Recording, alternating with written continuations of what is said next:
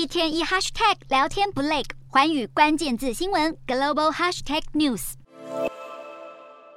随着中共二十大逼近，两岸局势升温，作为亚洲枢纽之一的新加坡也持续紧盯。东南亚是美中角力的重点地区，如今随着美中关系剑拔弩张，不仅影响到了整个台海局势，同时也让夹生其中的新加坡是压力越来越大。今年中共二十大被形容为是数十年来影响最大的一届，中共最高决策层在二十大上面为中共内政还有外交制定的方向，不仅会影响中国自身，也将影响到整个东亚局势，也让新国相当担心，随着大国间的博弈更加激烈，亚太局势只会更加紧张。而且一旦台海有事，首当其冲的就是东亚的海运以及空运路线。在地缘政治中，就算新加坡不愿涉入，很快也会面临来自美中的压力，而被迫选边站。再加上中国因为严格执行疫情清零政策，经济衰退，今年经济成长将被东亚各国超越。因此，此次二十大所定调的外交方向格外重要。如今，包括新加坡在内，越来越多国家都开始重新审视对中策略。